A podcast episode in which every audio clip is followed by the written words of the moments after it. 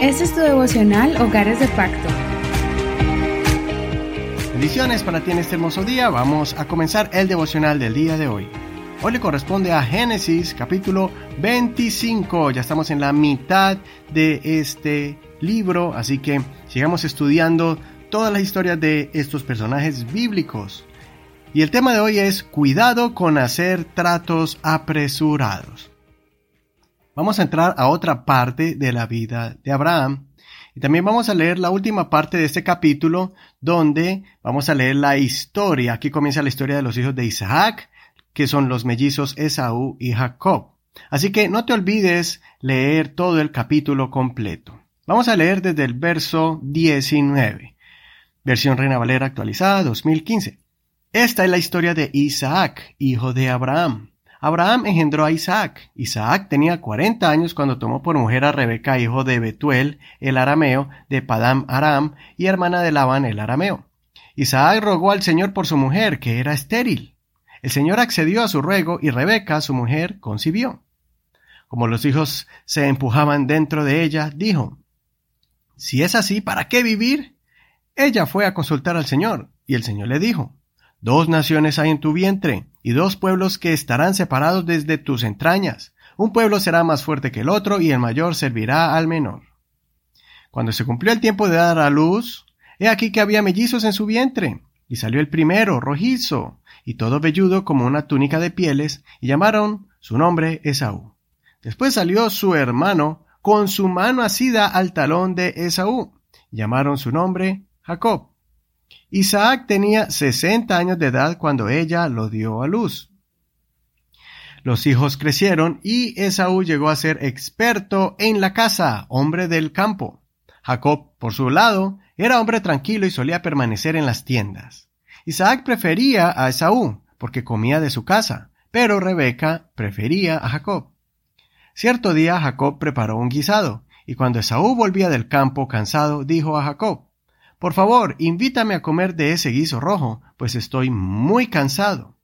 Por eso fue llamado su nombre Edom. Y Jacob respondió, Véndeme primero tu primogenitura. Entonces Esaú dijo, He aquí que yo me voy a morir. ¿De qué pues me servirá la primogenitura? Dijo Jacob, Júramelo ahora. Él se lo juró y vendió a Jacob su primogenitura. Entonces Jacob dio a Esaú pan y guisado de lentejas. Él comió y bebió, y levantándose se fue. Así menospreció Esaú la primogenitura. Hasta aquí la lectura de hoy. Aunque ellos nacieron el mismo día, Esaú y Jacob, estos hermanos desde que estaban en el vientre de su madre venían ya con personalidades definidas. Uno era más activo y el otro pasivo, uno más expresivo y el otro más reservado. El mayor tenía un estilo de vida más activo en el campo y el otro era más casero. Pero, aunque el hijo más admirado era Isaac por su valentía, Jacob era un joven muy astuto y siempre buscaba la forma de ganar en todos los tratos. Jacob siempre quiso ser el primero. Admiraba la posición que tenía su hermano. Cuando Esaú le pidió alimento, Jacob vio esto como una gran oportunidad de ganar ventaja sobre Esaú.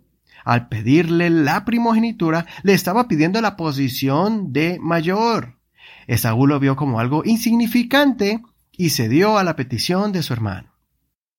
Esaú pensó que no le iba a afectar en nada con el hecho de hacer un trato verbal e insignificante. Lo que Esaú no vio fue que esta posición de primogénito incluye ser el heredero de las cosas que el padre le da a su hijo primero. Además, el primogénito era el que iba a heredar todas las promesas que Dios le hizo a Abraham. Dios dijo que por medio de él y su descendencia serían benditos y también serían bendición a otros. Más adelante vamos a ver cómo esto afectó el destino de Esaú y cómo perdió la bendición. Hoy quiero que miremos el peligro de hacer promesas o negocios a la ligera. Esaú se dejó llevar por el hambre y el cansancio. Y no solo eso, la altivez y arrogancia lo ensegueció y no pudo ver el peligro de sus palabras ociosas, pues realmente él no estaba a punto de morir y podía haber pedido a otra persona comida. Aquí leemos que literalmente menospreció a Dios al menospreciar la primogenitura. Tengamos mucho cuidado con nuestras palabras. Jesús explicó que por medio de las palabras podemos ver lo que hay en el corazón. En Mateo 12:35 dice, el hombre bueno del buen tesoro saca cosas buenas, y el hombre malo del mal tesoro saca cosas malas. Pero yo les digo que en el día del juicio los hombres se darán cuenta de toda palabra ociosa que hablen, porque por tus palabras serás justificado y por tus palabras serás condenado. Esaú no tenía un corazón limpio, es por eso que es desechado por el Señor y Dios escoge a Jacob. Así que las palabras te salvan o te condenan, traen vida o muerte, construyen o destruyen.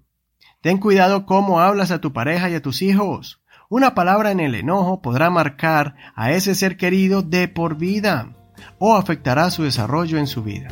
Menosprecio puede hacer eco por muchos años en la mente de aquel que amas. Valora lo que tienes, más adelante verás el gran privilegio que es tenerlos a tu lado. No menosprecies tu heredad, tu bendición, tu familia, tu hogar. Escudriñemos. Lee los versos 33 y 34. Después, usa el método de estudio parafrasearlo y describe con tus propias palabras este evento. Soy tu hermano y amigo Eduardo Rodríguez. Que el Señor escuche tu oración en este hermoso día. No olvides compartir este devocional Hogares de Pacto. Recuerda que estamos en todas las plataformas de audio como Spotify, Google Podcast y Apple Podcast. También puedes ver nuestro devocional en la página de Facebook Hogares de Pacto. Ahí están las notas de este programa y también está el enlace para que te envíe a nuestro podcast en la internet. Ahí están todos los mensajes de esta semana y las semanas anteriores. Que el Señor te bendiga en este hermoso día.